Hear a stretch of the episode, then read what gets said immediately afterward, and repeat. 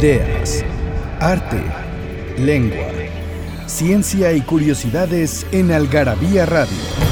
O lo que es lo mismo, una hora de palabras, biografías, inventos, historia, literatura, efemérides, música, letras, frases, cine, datos inútiles, entretenimiento y mucho más en esta dosis de algarabía lista para escucharse. Algarabía Radio. Porque todo tiene un comienzo, Inkipit.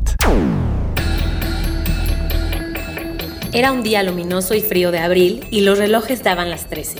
Winston Smith, con la barbilla clavada en el pecho en su esfuerzo por burlar el modestísimo viento, se deslizó rápidamente por entre las puertas de cristal de las casas de la Victoria, aunque no con la suficiente rapidez para evitar que una ráfaga polvorienta se colara con él. 1984, George Orwell.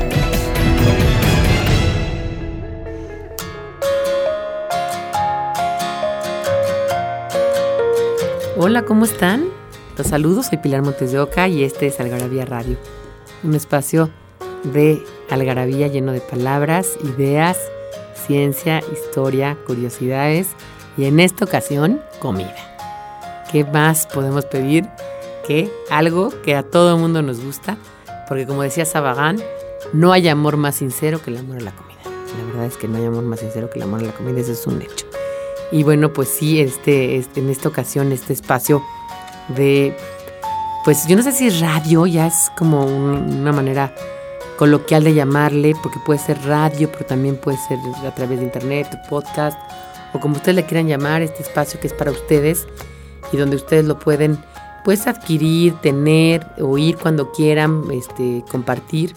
Es un espacio pues dado a la diversión, sobre todo, a la reflexión, a la algarabía, justamente, al, al darle sentido a las cosas, a reírnos de lo que hacemos y de cómo hacemos, a preguntarnos cosas que nadie se pregunta y a platicar de lo que todo el mundo platica en las fiestas y reuniones, pero que es lo que nadie escribe.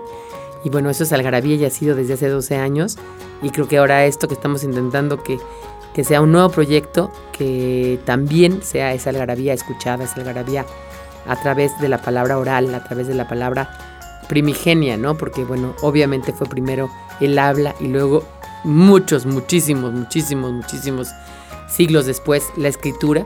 Y eso obviamente tiene que ver con la oralidad, la oralidad esa parte tan importante de lo dicho, lo que se queda en el oído, lo que fluye, lo que se queda ahí. Acuérdense de los juglares, acuérdense de todos estos que iban de, de lugar en lugar diciendo las cosas, las leyendas que se decían de boca en boca. Todavía decimos que algo se corre de boca en boca cuando es un chisme. Y todavía el radio está vigente, aún y cuando ha convivido con otros medios como la tele. Cuando la tele salió todo el mundo pensó que el radio iba, iba a morir y no fue así. Ahí está el radio, ahí está vigente, está en, en todos lados. La gente sigue escuchando radio, sigue viendo tele y seguramente va a convivir la tele y el radio con internet y con todos los demás y esperemos que así sea. Y por eso ese espacio es para ustedes. Vamos a hablar hoy de pecados culinarios, de comida y de cosas que no se deben de hacer para cocinar, más que de comida, de cocina. Vamos a un corte eh, y regresando les voy a dar una pregunta para que me la contesten y entonces poderse ganar 30 paquetes de revistas. Y además vamos a oír cuál es la palabra del día. Pasión por las palabras. Palabrafilia. Culinario. Esta palabra la heredamos del latín culinarius y este de culina, cocina, y es un adjetivo aplicable a todo lo relacionado con la cocina y el arte de guisar. Así, la culinaria o las artes culinarias se refiere a las formas más afortunadas de preparar los alimentos, a las culturas regionales que dictan dichos procedimientos y a los rituales que cada grupo social establece alrededor de la comida, las formas de prepararla, servirla y las ocasiones propicias para cada platillo. Dicho pomposamente, la culinaria es una expresión artística a través de los alimentos, ni más ni menos.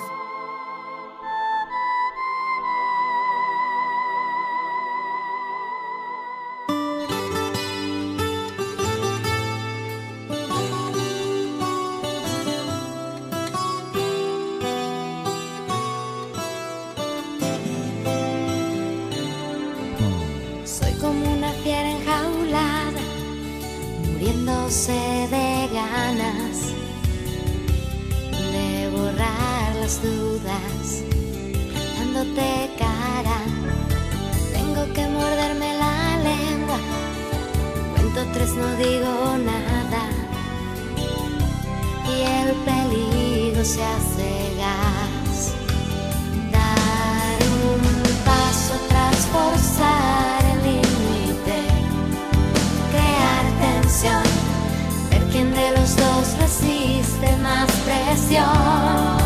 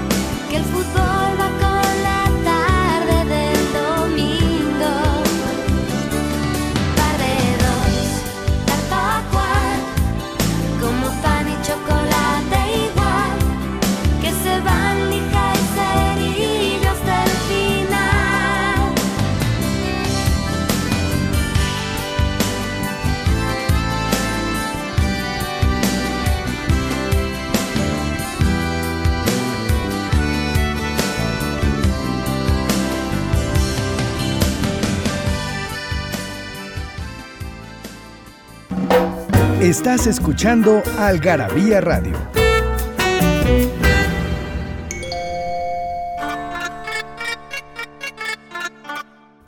Pues sí, como les decía, hoy vamos a hablar de cocina. Y por eso oímos esta palabra culinario. Culinario. ¿De dónde viene la palabra culinario? Bueno, pues esta palabra, como decían, la necesitamos del latín culinario, es de culina, cocina, ¿no? Y es obviamente todo lo que tiene que ver el hecho de preparar alimentos y, y- y- y servirlos, ¿no? Con, con el hecho de todo lo que tiene que ver con, con esa, digamos, ese gran descubrimiento que tuvo el hombre cuando descubrió el fuego, que dijo, ah, mira, las cosas que me como, o sea, ese bisonte que, que maté ayer, si le pongo un poquito de esto y un poquito de aquello y lo pongo en el fuego, sabe mejor. ¿No? Es ese primer hombre primitivo, Homo habilis, Homo, homo erectus, Homo neandertalis, el que sea, ¿no? Que ya neandertalis desapareció después, pero que dijo, ah, mira, no me tengo que comer nada más la rama cruda, no me tengo que comer nada más la valla el- este, del árbol, sino además puedo comérmelo pues de alguna manera mezclado, ¿no? Y mira, si el jabalí que me comí ayer le pongo un poquito de esta plantita y este y si estoy cerca del mar le pongo esta sal y le pongo esta, esta otra valla que es como una pimienta y entonces le pongo esta guayaba y estoy inventando por inventar, porque obviamente todo esto es infundado, estoy imaginándome, no, ah, mira, no sabe tan mal, ya le quedó un cerdo a la guayaba, no, el primer pato al orange, alguien lo habrá hecho, ¿no? Pero, pues es, es, es parte de la civilización, o sea, yo creo que una cosa civilizatoria básica es nuestra capacidad para transformar lo que nos comemos y para disfrutar lo que nos comemos. Y en ese sentido, les voy a regalar 30 paquetes de revistas a las personas que nos contesten a través de participa.algarabía.com qué palabra se usa para definir a la mezcla de excrescencias o desperdicios de comida. Algo que sabe horrible. ¿Qué palabra se usa para definir a la mezcla de excrescencias o desperdicios de comida? Y bueno, si no las responden, ganarán las revistas. Que, como les decía la vez pasada, la Algarabía es una revista que siempre va a estar alta. O sea, vamos, nunca, nunca está de modeno. Es como un TV y notas, que ya les la de la semana anterior y pues ya la que se había operado en la chichilla se las volvió a operar o algo así. O sea, ya pasó, ¿no? No, aquí no, aquí todo está al día. Bueno, la revista Quién o esas, ¿no? Eh, no, pues aquí Algarabía, como habla de cosas muy antiguas, pues siempre está al día y nunca, nunca, esa temporal nunca va a pasar de moda. Entonces pueden leer cual, cual, cualquiera o cualesquiera y las van a disfrutar igual. Bueno, pues estábamos comentando y que además creo que todos coincidimos, y ustedes díganme si no, si de verdad es civilizatorio esa parte de la cocina, ¿no? O sea, yo creo que es algo que nosotros mexicanos nos enorgullecemos enormemente, es esa gran variedad de alimentos, de comida, de eh, alternativas que tenemos a la hora de comer y de las diferentes formas de preparar los materiales con los que cuenta con los que contamos, la materia prima, ¿no? Los, las plantas, los animales con los que contamos, cómo los hemos transformado los mexicanos hasta generar una de las cocinas más complejas, detalladas, em, reguladas del mundo, ¿no? Porque, ¿Por qué digo que es una de las más complejas y reguladas? Una niña que trabajaba conmigo, que además tú, Daniel, conoces perfecto, Valeria Pose, ¿no? Ella era argentina. Entonces, cuando llegó a México decía, che, no entiendo porque no, no entiendo nada de la comida. Y le decía yo, bueno, pues, ¿qué es lo que no entiendes? ¿Que pica? No, no, no, no, no. Es que eh, ustedes tienen una cantidad de, códigos para la comida que es muy difícil entender. Por ejemplo, yo de repente le digo a mi marido, que el marido era mexicano, le digo, eh, ¿por qué no vamos a cenar carnitas? Y me decía, las carnitas no se cenan, ¿no? O iba a Monterrey y pedía cochinita pibil. Es que aquí no hay, ¿no? O quieres comer una torta ahogada aquí en México y no hay. O, ¿por qué no? Se te tocan tacos de guisado a las 6 de la tarde. Ya no hay tacos de guisado a las 6 de la tarde. Ni tacos de canasta, ¿no? Pero pastores, pues nadie desayuna pastor. ¿No? O sea, entonces es una serie de, códigos y, no están más allá. A ver, ¿a quién se le ocurren? A ver, si yo les digo, todos los que me están oyendo. Molletes, la salsa de los molletes es mexicana. O sea, todo el mundo piensa es la salsa pico de gallo o mexicano, como le quieran llamar. A nadie se le ocurre ponerle los molletes salsa de pastor, ¿no? O salsa de carnitas. No, ¿no? Entonces es otro código más. Entonces, si tú eres extranjero y llegas a un Vips y te dan molletes, bueno, pues el, Vips es más fácil porque te lo sirven con una sola salsa, pero si estás en un lugar y hay muchas salsas, ¿qué salsa le pones a los molletes? ¿No? ¿Con qué te comes los esquites? ¿A qué hora se comen los esquites? ¿Qué cosas se comen afuera de las farmacias? ¿Qué cosas se comen, se compran afuera del, de la panadería? ¿Qué cosas no se compran ahí? Este, ¿qué cosas se comen a media mañana, pero no en la noche? Eh, con qué chile van cada cosa, porque además, pues obviamente la salsa de los pastores con chile morita, ¿no? Pero la de guacamole va con chile verde, pero la salsa de chile piquín es para las papas, pero la salsa valentina.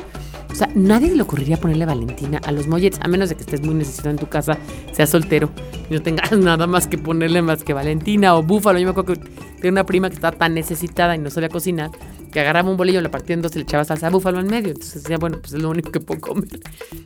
Pero en general como que no, no se nos ocurren esas cosas, porque la cocina es esa parte de la civilización o de la cultura que nos permite tener una sofisticación tal, ¿no? En nuestro caso, una sofisticación tal que eh, pues nos da para todo, ¿no? Que además es tema de conversación, es este motivo de reunión, es lo que hacemos, lo que no hacemos, cómo lo hacemos. Todo gira en torno a la comida y por la comida y a través de la comida.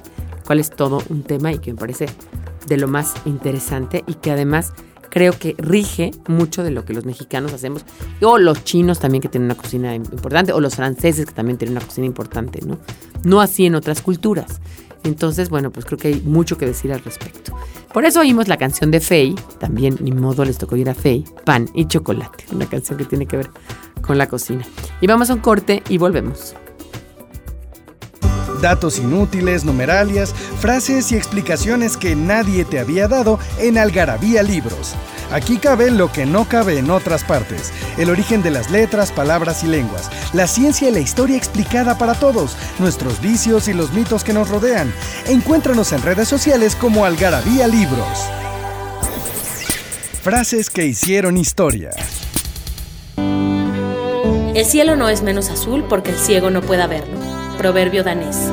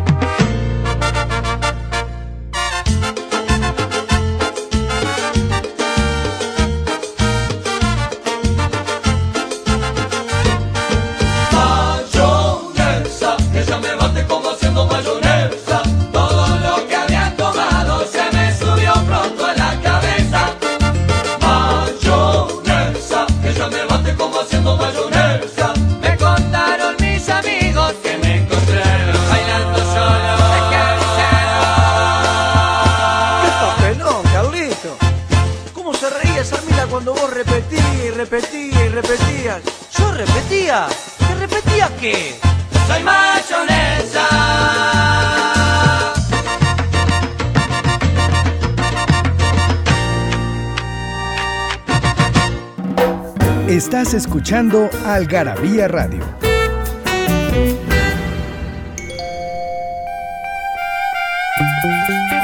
Pues oímos la canción de Mayonesa. ¿Tú te acuerdas de esa canción, no? Mayonesa, ella me bate como haciendo mayonesa. Bueno, pues la tuve que, que, bajar yo de, iTunes porque de verdad no me acordaba ni cómo era, pero, pero me parece una canción que tiene que ver con lo que estamos hablando, que es con la comida. ¿Qué es la mayonesa? Pues es una sofisticación de una yema de huevo. No agarras una yema de huevo. Los mexicanos casi no la hacemos, pero les voy a dar la receta ahorita para que apunten, apunten. Con la pluma en la mano, apunte usted.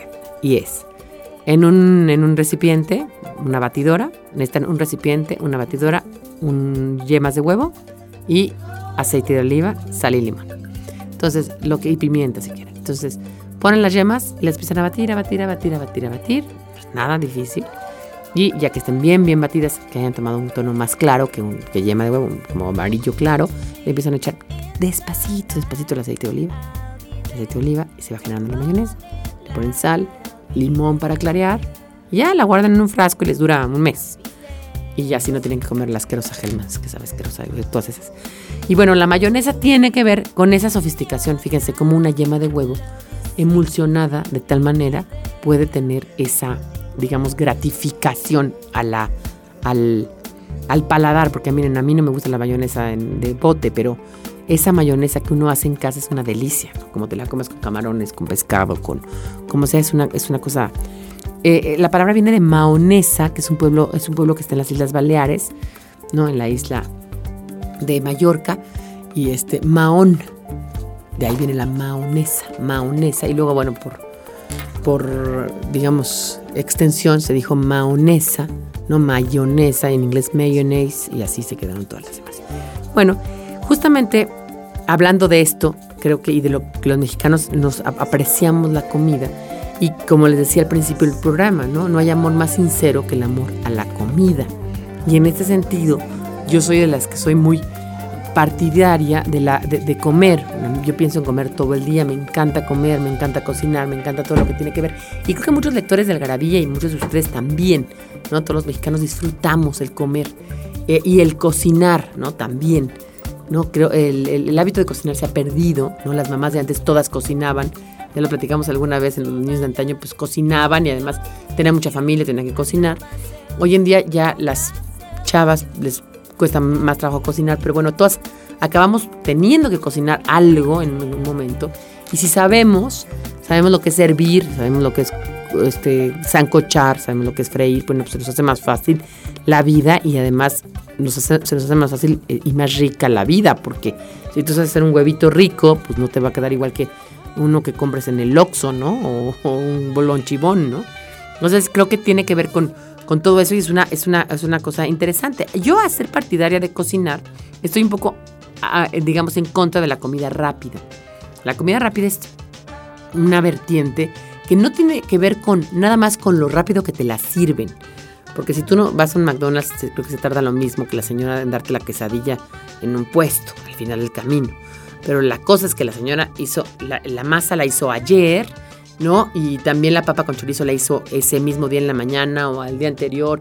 Y compró además local. O sea, tiene que ver la comida rápida y la comida lenta, que es como yo la, pongo la binomonía y no es un término mío, viene de toda una corriente francesa, italiana que se llama slow food, ¿no? En contra del fast food. Eh, no, cuando me refiero a comida lenta, no me estoy refiriendo nada más a que se tarden más en hacerla.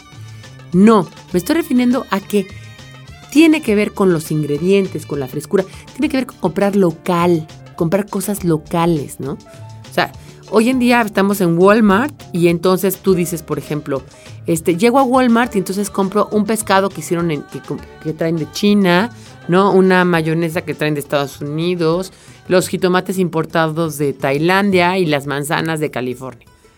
Cuando puedo ir a un lugar donde el, cuate que me está vendiendo, digamos, la, la comida, la sembró ayer las, los, chiles o le vienen de algún lugar cercano, o es algo local.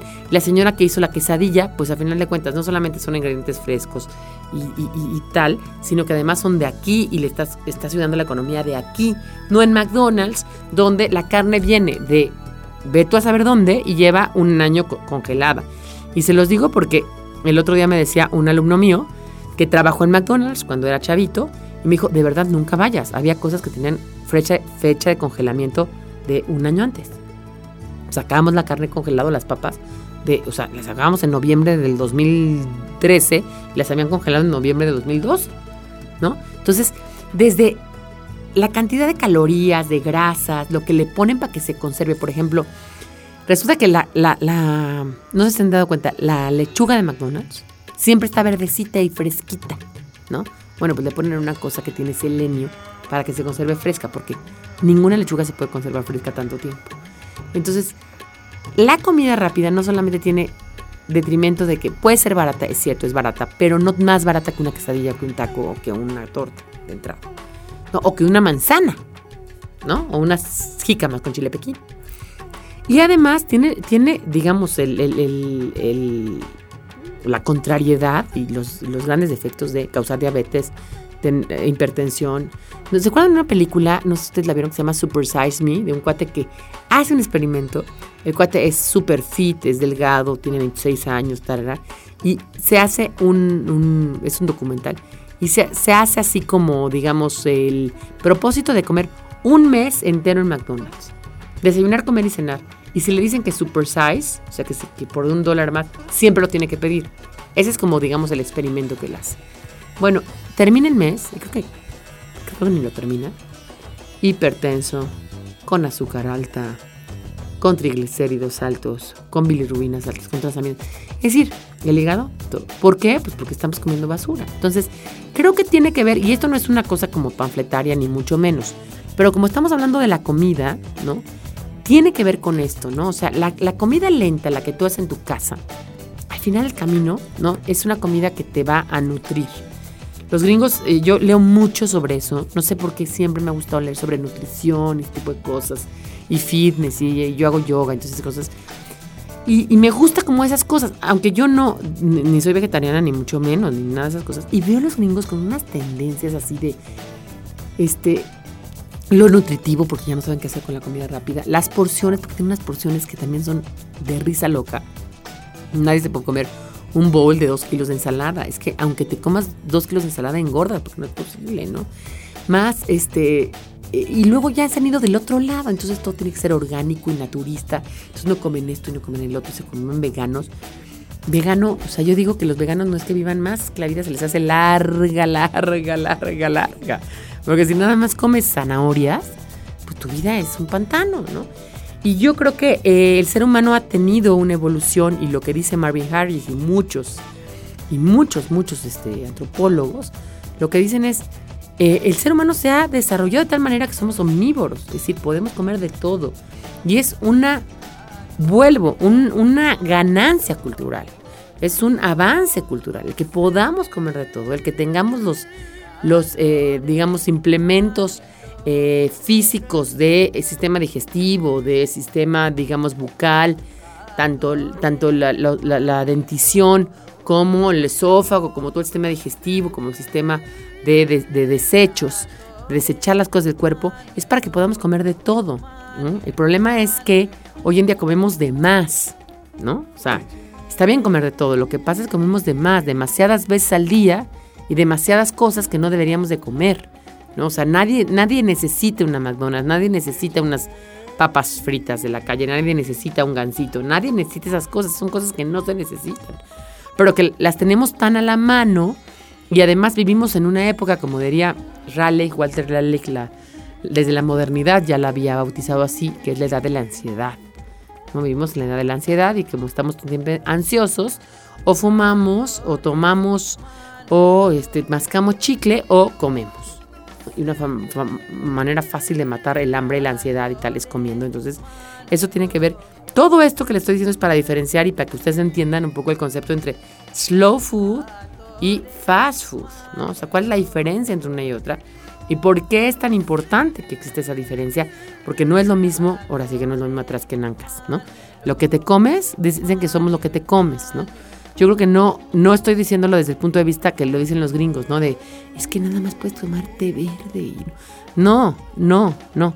Es que hay cosas que son parte de nuestra idiosincrasia, nuestra cultura, que nos vienen bien y cosas que nos vienen mal. Vamos a hablar, vamos a un corte y vamos a seguir hablando de esto en un minuto más. En Algarabía Shop nos hicimos de palabras y se las pusimos a todo lo que pudimos. Ven y encuentra objetos únicos y novedosos llenos de frases y palabras, todos hechos por los creadores de Algarabía y El Chingonario. Conoce nuestros productos y sucursales en algarabíashop.com. Estás escuchando Algarabía Radio ¿Tienes algo que decir? Encuéntranos en Twitter como arroba algarabía y en Facebook como revista algarabía.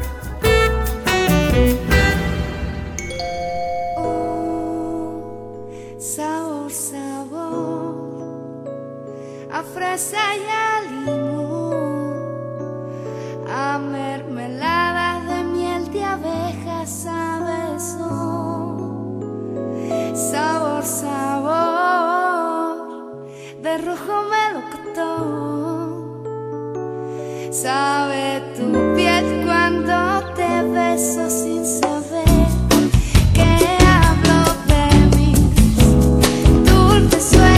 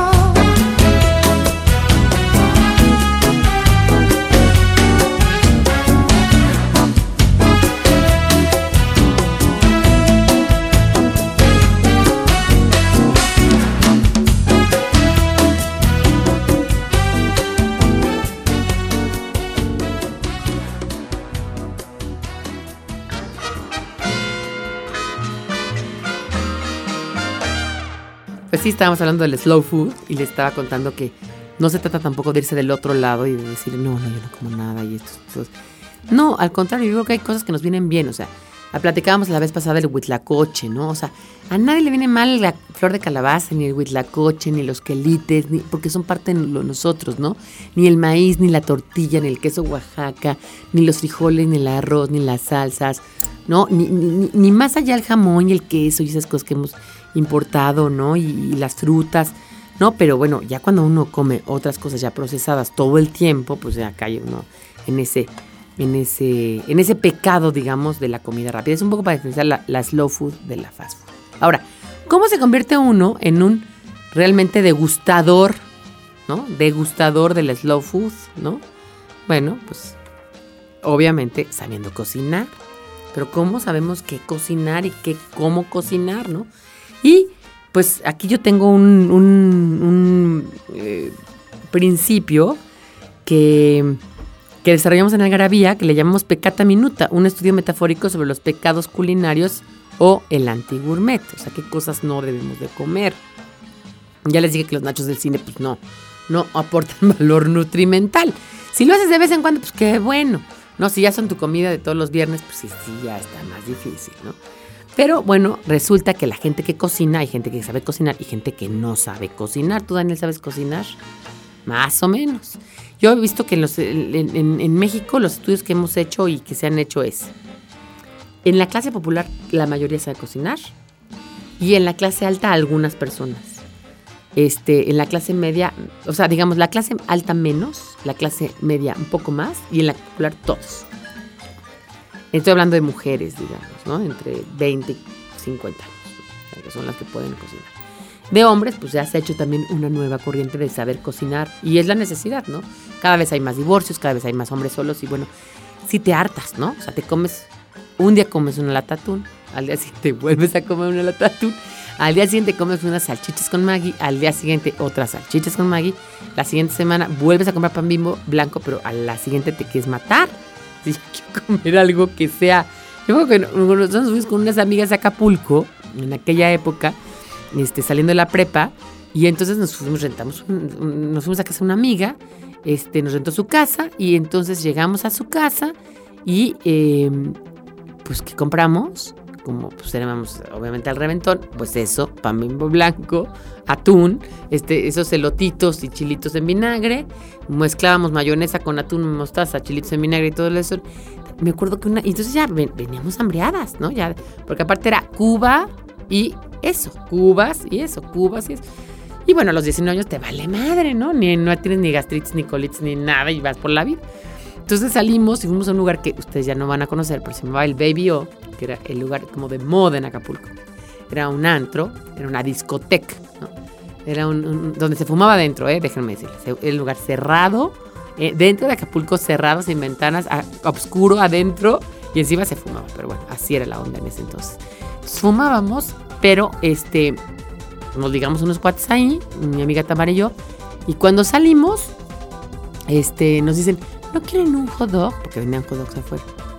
Cinco cada una. Yo creo que se arrepintieron de vernos invita. Cinco hot. O sea, del hambre atrasada de comer diario. Puro, puro, pura atún. Pues ya nos comemos cinco hot cada una. Digo, no, estos cuates, pues ustedes vienen hambreadas, ¿no? Entonces, sí es eso. Yo creo que uno se harta de comer lo mismo, ¿no? O sea, de hot y de, de atún la gente no vive. Entonces, hay ciertas cosas que necesitamos saber, ¿no? Hay gente que come y gente que se alimenta, ¿no? Los que se alimentan, pues son esos que llenan el tanque. Que yo creo que en México son los menos. Y eh, pues con que, agarren el, el- el sándwich de la esquina, pues ya lo la arman. Pero, pues si son así, ya no hay nada que hacer por ellos. Ya no, yo ya a esa gente ya no le puede hacer nada, ¿no? El que ya no sabe cocinar ya no puede hacer nada. Pero los que nos gusta comer, los que realmente disfrutamos cada bocado, los que decimos, ay, no se te antojan. Mira, agarras unos frijolitos, los cueces así negros, ¿no? Ya que están bien cocidos, los dejas así, que se sequen dos días. Así en una ollita, ya que se les quite el agua. Y luego pones a freír muchísimo chile piquín con ajo. Y ahí echas los frijolitos, muchísimo aceite de oliva, muchísimo, muchísimo. Y luego les pones arriba quesito, quesito, ¿no? Y te los comes con totopitos. Pues te vas cielo, ¿no? O sea, te, te lo estoy contando y ya te está haciendo agua a la boca. No, bueno, claro, porque la gente que ya nos gusta comer, nos gusta cocinar, bueno, pues es la que ya caemos en eso. Pero no todo el mundo es así. Y además no todo el mundo sabe. Yo tengo una cuñada, Paulette, le gusta mucho comer, pero no tiene idea de cocinar. Ella no tuvo madre, su madre fue cuando era muy chiquita, entonces ella nunca tuvo el ejemplo de que alguien le cocinara. Entonces un día me dice, a mí y a mi hermana, que mi hermana es chef. Oye, Nieves, ¿cómo hago caldo de pollo? Porque se me un caldo de pollo, ¿no? Pues nosotros, muy sencillo, le dijimos, no, pues mira, compra lo que tú quieras de piezas de pollo, si quieres pechuga, quieres una pierna, y pues le puedes poner cebollita y le puedes poner este, este, un poquito de zanahoria, ¿no? Calabacita, papa, chayotito, y le puedes poner hierbabuena o epazote o, o sus hierbas de olor, perejil, cilantro, para que le dé sabor y tal. Un jitomate incluso entero para que también le dé un poquito de color y tal. Sal, lo metes a la olla express. En agua, no, bueno, cuando nos preguntó en agua le dijimos, ¿sabes qué? Yo te lo hago. O sea, en agua, ¿no? O sea, en agua, o sea, no tenía idea. Al punto que una vez yo llegué a su casa, ¿no? Y me dice, eh, tenía una cena y le había pedido a mi hermana la receta, como hacía espagueti. Mi hermana más o menos le dijo cómo. Y me dice, oye, yo veo algo raro en el espagueti, ven, ven, ven. Ya estaban todos los invitados en la cena. Yo entro a la cocina. Había echado la pasta cruda adentro de la salsa. Había comprado una salsa de espagueti ragú de esas que venden en el súper. La había puesto en una olla, le había echado agua y la había dejado ahí. Y había echado la salsa, la, la pasta cruda. Obviamente no se le cocía. No, no, o sea, hay gente que es negada para comer. Y además, como decimos aquí, eh, los que comemos no solo nos preocupamos por cubrir nuestras necesidades orgánicas, sino que también en halagar la vista con los platillos, que se vean bonitos, que sean tentadores, ¿no? Que tengan buenos sabores, ¿no? Y, los maridando, que sí con la chela, o sea, un taco se come con o con refresco, pero o con chela, ¿no? Y tanta comida con vino y esto con, o sea, con diferentes canciones para que se acentúen las virtudes de la comida y tal y tal, ¿no? Y bueno, resulta que hay gente que no tiene idea. Y los pecados culinarios son muchos, son y de diferente tipo. Por ejemplo, él cuenta una historia muy interesante. Dice que eh, su mamá, por ejemplo, era la persona que peor preparaba café del mundo. Dice que a media tarde llenaba de agua la cafetera, esas semicónicas de Peltre Azul, ¿sabes cuáles? Las de Peltre. Con un pico igual que sirve de coladera y vaciaba dos sobres de café legal. Encendía las hornillas y dejaba que el agua hirviera, hirviera, hirviera, hirviera. Ya que estaba listo el café, entre comillas, lo apagaba, ¿no? Antes de la merienda de nuevo podía recalentar el café. y lo servía. El resultado era un potaje espeso, tatemado, amargo como la hiel y negro como el petróleo crudo, que dejaba en el fondo de la taza unos residuos en los que un practicante de cafeomancia podría haber dilucidado no solo nuestro futuro, sino el de nuestros hijos y nietos que aún no nacían. Entonces, cuando años después probó un café decente, ¿no? Eh, se dio cuenta de que lo que había dicho Wilde acerca de la comida, no hay comida bien hecha y mal hecha, hay comida moral e inmoral. Él se dio cuenta que su co- la comida de su mamá realmente era inmoral, o sea que no merecía nombre, ¿no? Eh, y bueno, pues aquí él menciona varios de los pecados veniales de los que vamos a hablar justamente ahorita después del corte. Sí, me contestan además las primeras 30 personas que nos contesten qué palabra se usa para definir a la mezcla de excrescencias o desperdicios de comida. ¿Qué palabra se usa para definir la mezcla de excrescencias o desperdicios de comida? Y esas personas re- recibirán un paquete de tres algarabías. Vamos a un corte y volvemos. ¿Quién dijo que no se puede viajar al pasado? Algarabía para recordar. De nuestro ronco pecho a la mexicana. ¿A poco? Esta frase significa distintas cosas, según la entonación o el contexto en el que se utilice. Lo mismo se usa para mostrar incredulidad que para responder a una noticia que nos causa curiosidad y asombro. También se utiliza para retar a alguien cuando queremos cuestionar su valentía y honor, o para reafirmarlos. ¿A poco también Lalo le hace de poeta?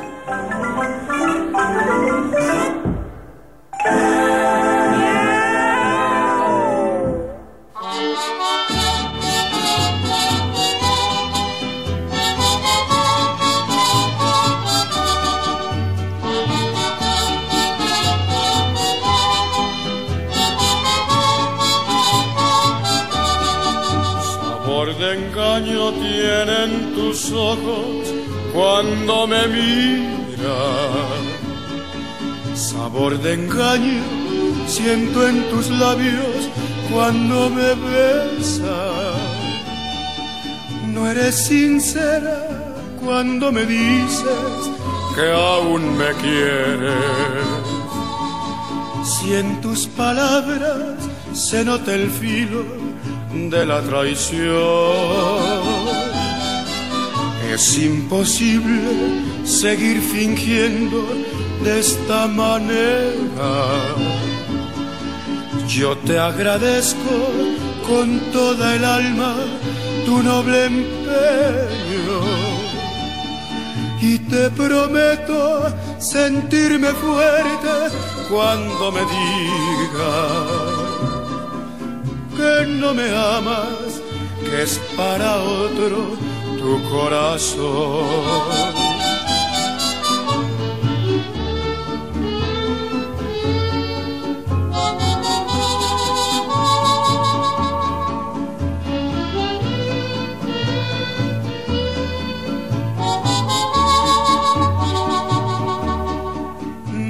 sincera cuando me dices que aún me quieres. Si en tus palabras se nota el filo de la traición, es imposible seguir fingiendo de esta manera. Yo te agradezco con toda el alma tu noble empeño y te prometo sentirme fuerte cuando me digas que no me amas, que es para otro tu corazón.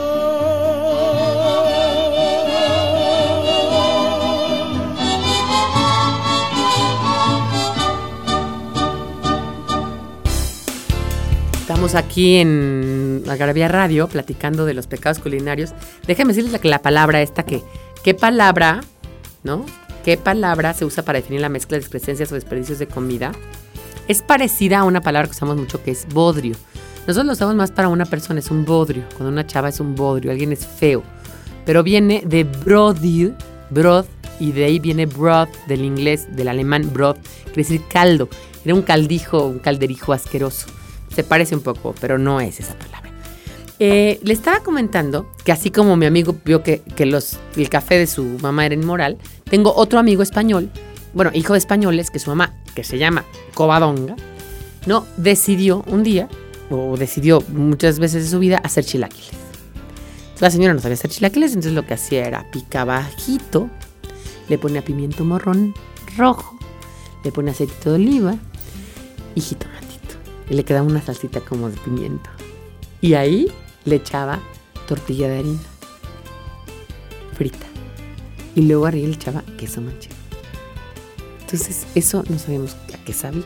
Entonces, él dice que toda su vida, José Antonio Vega, dando un saludo, dice que toda su vida dijo que él odiaba los chilaquiles. Porque decía a su mamá, ¿queréis chilaquiles, niños?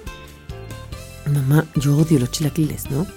Pero cuando pasó la vida, pasó el tiempo, entró a la universidad, y fue la primera vez a un sambor, o a la prepa, fue un sambor solo por, su pie y pidió chilaquiles. Dijo, ¿qué es esto? Está delicioso, sí, sí, me gusta. Llegó con su mamá le dijo, mamá, lo que tú haces, ponle el nombre que quieras, dile como quieras. Es más, lo quieres seguir haciendo, síguelo haciendo. Pero no le digas chilaquiles, porque no tienes, esto es una lata, eso no se puede, ¿no? No se puede. Y esto también me, me, acordé, ¿no? De que hay gente que de verdad, este, pues, no tienen ninguna, ninguna idea. Los pecados veniales ya para entrar en el tema son, el primero es la ignorancia, yo creo que es el menos grave, que es el de mi cuñada, ¿no? No tienen idea, ¿no? O sea, un poco como que todos lo hemos cometido alguna vez. Yo, por ejemplo, soy pésima, yo cocino bien, pero soy pésima repostera, entonces a la hora de hacer un pastel me quedo como pizza porque nunca le puse la levadura suficiente o la abrí muchas veces al horno. Es la ignorancia, ¿no? Es eh, a veces incorporas más salsa o te pasas o omites algo o no sabes que lo lleva. O es muy típico de las personas que empiezan a cocinar echarle todas las, las hierbas que porque piensan que si le echan más especies va a saber mejor y no necesariamente, ¿no? Saben que hay, el comino, por ejemplo, se usa nada más en las albóndigas al chipotle, el clavo se utiliza, no, o sea, las cosas van con, ciertas especies, no todas van con todas. Y eso es más como ignorancia, ¿no? O sea, el que el azafrán de la paella no lleve, ¿no? O el clavo del fruit cake, ¿no? Este, o excedernos poniéndole poco, mucho. Por ignorancia lo mismo se puede exprimir la carne o cocerla de más, o como suela de zapato, o, eh, o poner a, a cocer un pollo entero como lo hizo mi tía, que le quería quedar muy bien con el marido, entonces fue a comprar un pollo, en ese entonces todavía, pues, estamos hablando de una tía que ahora tiene 80 años, entonces en ese entonces los pollos los vendían enteros. Entonces llegó con el pollo entero y lo puso a, a- hervir, ¿no? Como, como yo, como yo bien les dije, con sus verduritas y todo, pero con todo y entrañas. No le había sacado las entrañas, entonces eso era una justamente un bodrio, justamente, ¿no? Este, o guisar riñones de res con sedimentos o pulpos sin limpiar los pellejos, convirtiendo la cocina en un templo dedicado al dios ácido úrico y el plato en una pantanosa mezcla de baba y carnita. También la ignorancia puede derivar muchas veces, por supuesto, en una creatividad excesiva, ¿no? O sea, este, yo tenía una amiga, ¿no? Eh, que le decías, ¿cómo se hace la tortilla de patatas? Me decía. Entonces yo le decía, mira, la tortilla de patatas, tú picas la papita, la pones a freír en, en el, en el aceite de oliva, ya que esté muy tiernita, la sacas, ¿no? Le, le picas la cebolla y luego este, bates los huevos, lo incorporas, los huevos, muy importante, los huevos en el recipiente, fuera de la sartén, eh, a, a la de esta, y luego la bases otra vez. Y luego la volteas. Entonces te queda muy rica para tenerla en tu casa, la puedes tener ahí.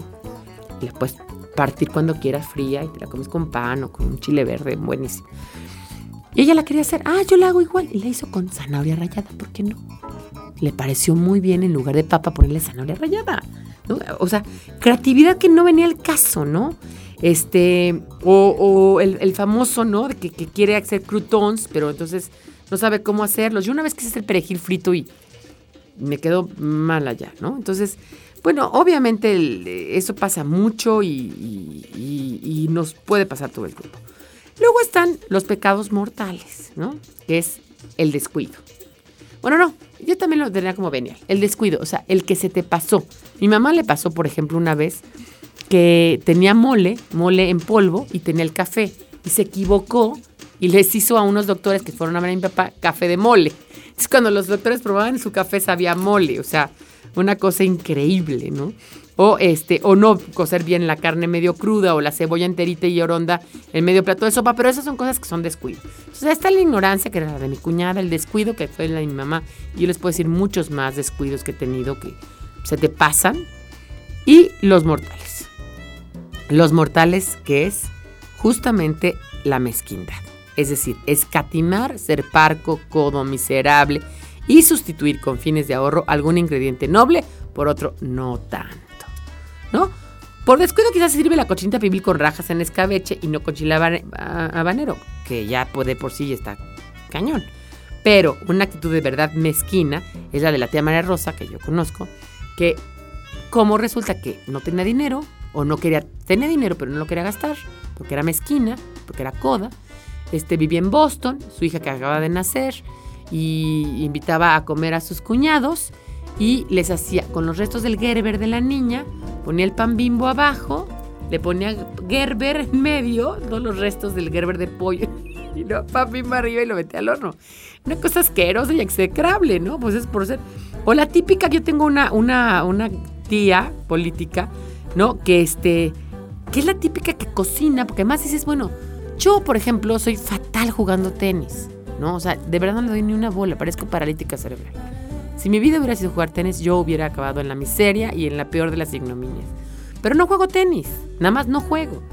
Esta mujer, ¿por qué cocina? Es lo que siempre digo. Si cocina tan de la fregada, o sea, no sabes, o sea, es la típica que entonces, o sea, porque para ahorrar, si voy a hacer una pasta, entonces saco una, una crema de no sé qué y entonces pongo una lata de Campbell's y la mezclo con el arroz. O una tía mía que para ahorrar también hacía el lunes arroz rojo, blanco, el martes rojo con carne, el miércoles sopa de arroz rojo con carne y el jueves crema de arroz. O sea, iba cambiando el mismo platillo a que ya era una cosa nauseabunda, ¿no? O por ejemplo, el que llegas a tu casa, ¿no? Y te dicen, ay, te invito a cenar y no hay suficiente comida. También esa me parece horrible. No, yo con la mexicana esa no la perdonamos, ¿eh? Yo una vez estuve en un, en un baby shower, éramos, les gusta 30 personas, 30 chavas. Y pues sacaron ahí papitas, cacahuatitos, ¿no? Nos dieron refresquito, ni siquiera alcohol ni nada. Y de repente, bueno, pues ya pasen a la cena. Se los juro. Un Pyrex de. Acuerdo qué era, un soufflé o un pastelazo. Un Pyrex, así de los Pyrex normales. Y una ensalada. Un, un- igual de ensalada. Entonces, pues te servías lo más poquito que pudieras y aún así no alcanzaba. ¿No? O sea, eso también es como una parte que también no puede ser, ¿no? Eh, o el, típico que, por ejemplo, ¿no? Tengo una, una amiga que nos invitó a Cuernavaca y, este, ya estamos en su casa y no sé qué, no sé cuántos. Nosotros llevábamos las chelas, estuvimos ahí, la alberca, no sé. Pues ya vamos a comer. Chilorio. Ah, pues porque ya eres del norte. Ah, pues qué rico chilorio, vamos a comer chilorio. Sí, muy, muy bien. Saca el chilorio, saca unas tostadas y ya. O sea, no salsa, no frijoles, no ensalada, no sopa, no quesito, no. O sea, nada que comer. O sea, chilorio y tostadas a las 5 de la tarde que te estás muriendo de hambre porque llevas todo el día, ¿no? Tomando cerveza, ¿no? Entonces, bueno, creo que son uno de los grandes pecados. Y ahorita que regresemos, decimos los últimos. Para terminar ya en el último segmento del programa, nos falta poco. Volvemos. ¿Quién dijo que no se puede viajar al pasado?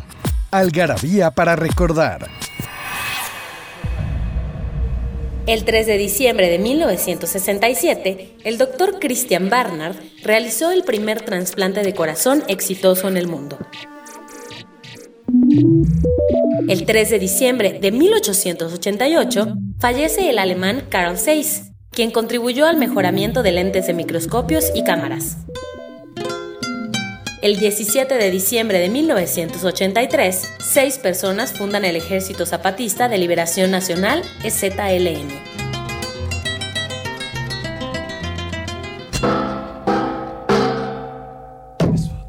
Pues sí, estamos aquí discurriendo, departiendo sobre los pecados de la cocina y tenemos una pregunta clave para las personas que quieran ganarse un paquete de tres algarabías, que es qué palabra se usa para definir la mezcla de excrescencias o desperdicios de comida.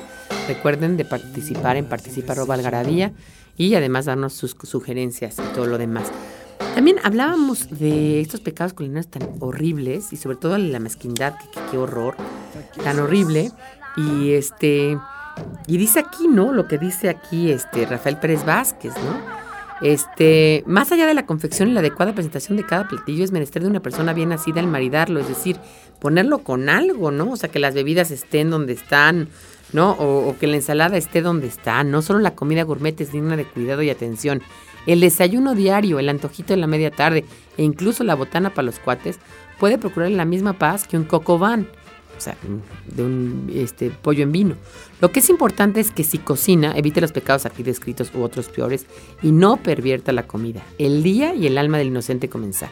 Y si no sabe cocinar, mejor deje este menester en manos calificadas. Es que sí, de veras. O sea, si ya le intentaste tres veces, como Polet, o sea, de veras que dijo, ya no. Después de que, de que quemó el espagueti, de que hizo, de que una vez le explotaron la, la express y te lo juro que toda su casa estuvo, bueno, llena de frijoles durante un año, casi casi. Ahora que si de plano el destino de su espíritu gastronómico lo tiene sin cuidado, por lo menos tenga consideración con el que de los demás y no invite ni convide. Esta persona que les digo, la, la tía Meche, esa no solamente cocina, sino que se dedica a vender banquetes. Yo nunca he visto una persona que pueda deshacer una ensalada de lechuga. O sea, ¿cómo haces para echarla a perder? No lo sé, pero ella la echa a perder. Y yo creo que es parte de esos pecados culinarios. Ahorita platicábamos que muchos por necesidad tenemos que cocinar. Pregunten. También es muy fácil preguntar. Yo, yo sí, sí tengo ahí el rollo de decirle a mi mamá, mamá, ¿qué hago primero? ¿Qué hago después? O seguir una receta, o tener más o menos algo que, que nos, nos tenga que ver. Y eh, bueno, esas son algunas de las ideas. Yo creo que eh, nos, nos deja como la idea, digamos, este, este programa de comida, que pues ustedes ahorita se vayan a preparar algo rico. Yo, creo que hay gente que hasta el sándwich se lo hace rico, ¿no? Así de... Yo me acuerdo que mi hermana, que estudió para chef, les digo, bajaba a hacerse unas quesadillas, pero les ponía el quesito y lo ponía en el, no- en el comal así, luego le daba y le volvía a poner, luego la salsita y el aguacatito, que llega un momento en que de verdad te, te sabían deliciosas, ¿no? O un sándwich, Bill sándwich, pero que lo pones en tu sandwichera o, o no, o que le pones así el aderezo ideal. o le echas así, como decía la mayonesita hecha en casa, o cosas así que, que, le, que le, dan un toque increíble único a la comida. Y alejarnos lo más que podamos de la comida rápida, porque la verdad es que es así. No deja nada, absolutamente nada bueno. Y además en México creo que tenemos opciones de comida más rápida y mejor. Yo tengo unas tortas, ya tengo varias tortas frías localizadas de muchas misceláneas que son así de jamoncito con queso de puerco, de queso, que me fascinan, ¿no? Y esas, pues, esas son buenas, bonitas y baratas. O el famosísimo taco de canasta que decía Ibargüengoite, que es el Volkswagen de los tacos. que es bueno, bonito, barato.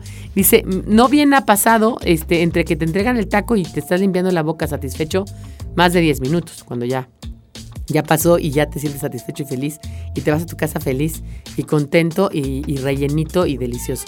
No digo que sea lo más sano del mundo, pero lo que te digo es mucho más sano que comerte una Burger King o un Kentucky Fried Chicken o una de esas cosas o un Subway. Yo tengo la mejor anécdota del Subway. Resulta que, y con esa me voy a despedir. Resulta que cuando apenas llegó Subway a México, yo tenía un novio que se llama Fernando Sáenz de Miera. Y entonces estábamos así en el coche, no sé dónde ibas, y lo vi. Le digo, ay, Subway, ¿tú ya fuiste Fer? Y me dice, no sabes, Pilar. No, no, no, no, no, un tan largo así largo, tipo baguette, pero largo, largo, largo, que puede ser o integral, o de cebolla, o de, o de, o de ajonjolí, o, o, de, o de especias. Ponen aceite de olivo, le ponen mostaza y luego le ponen su, su pastrami o jamón o salami, lo que pidas, y luego quesito, y luego cebollita, jitomate, chilitos, no sabes qué mierda. y sí, Efectivamente, cuando uno ve eso, dice, sí, no sabes qué mierda. Y cada vez que veo eso, güey, obviamente me acuerdo de Fernando, al cual le mando un saludo, porque verdaderamente sí es una mierda redomada. Y este, y pueden comer otras cosas, definitivamente. Sobre todo cosas que no han estado congeladas tanto tiempo. Nadie quiere comer bacterias congeladas, la verdad. Y bueno, pues yo me despido, esa es mi opinión personal, no la algarabía, no vayan a pensar que en la algarabía. Lo que algarabía sí vino fueron los pecados culinarios, que son el descuido, la ignorancia y la mezquindad. No caigan en ninguno de los tres, pero sobre todo en el último, porque ese sí, la verdad que deja muchísimo que desear. Soy Pilar Montes de Oca, nos oímos la próxima aquí en este espacio de Algarabía Radio, que si les gusta, recomiéndenlo. Datos para romper el hielo con el doctor Ian Q. Carrington. Las lombrices de tierra tienen cinco corazones y seis pares de riñones.